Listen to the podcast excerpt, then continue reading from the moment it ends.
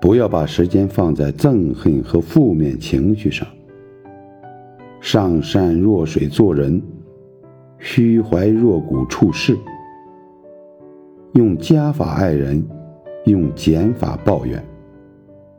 用惩罚感恩，用处罚解忧。世界是否美好，不是取决于世界，而是取决于我们自己。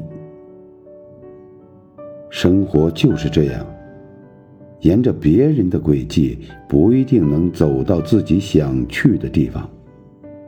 只有走在自己的路上，踩下去的每一脚才有力量。人生最好的状态，不是打败别人，而是不断超越自己。